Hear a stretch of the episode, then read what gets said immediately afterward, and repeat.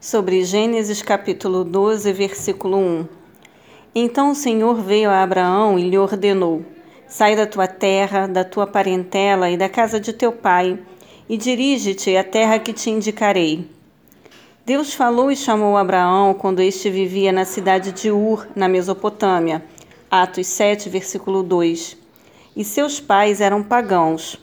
Abraão deveria deixar o mundo estável das nações pós-Babel para começar uma nova vida e nova família, embora sua esposa Sarai fosse estéril.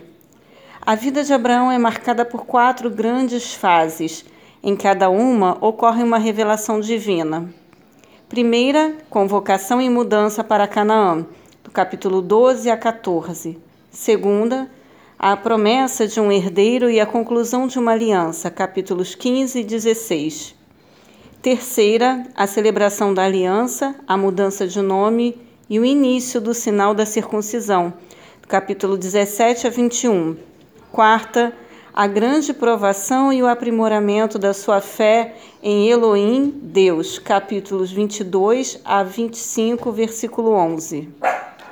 Versículo 8.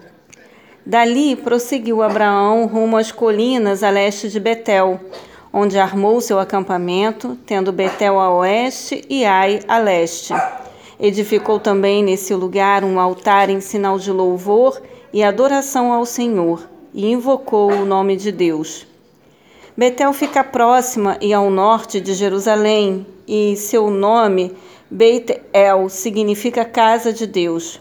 Sua importância foi vital na história de fé do povo de Deus e somente Jerusalém é mencionada mais vezes que Betel no Antigo Testamento. Foi a cidade onde Jacó posteriormente teve uma visão, onde Jeroboão erigiu um ídolo e por causa deste pecado Deus ordenara a destruição completa de Betel. Versículo 11. Quando estavam chegando ao Egito, ocorreu a Abraão propor a Sarai sua esposa: Escuta com atenção. Tu és uma mulher muito bonita. Vários documentos históricos, inclusive um dos rolos do Mar Morto, informam que Sarai estava com 65 anos nesta ocasião e continuava muito bonita.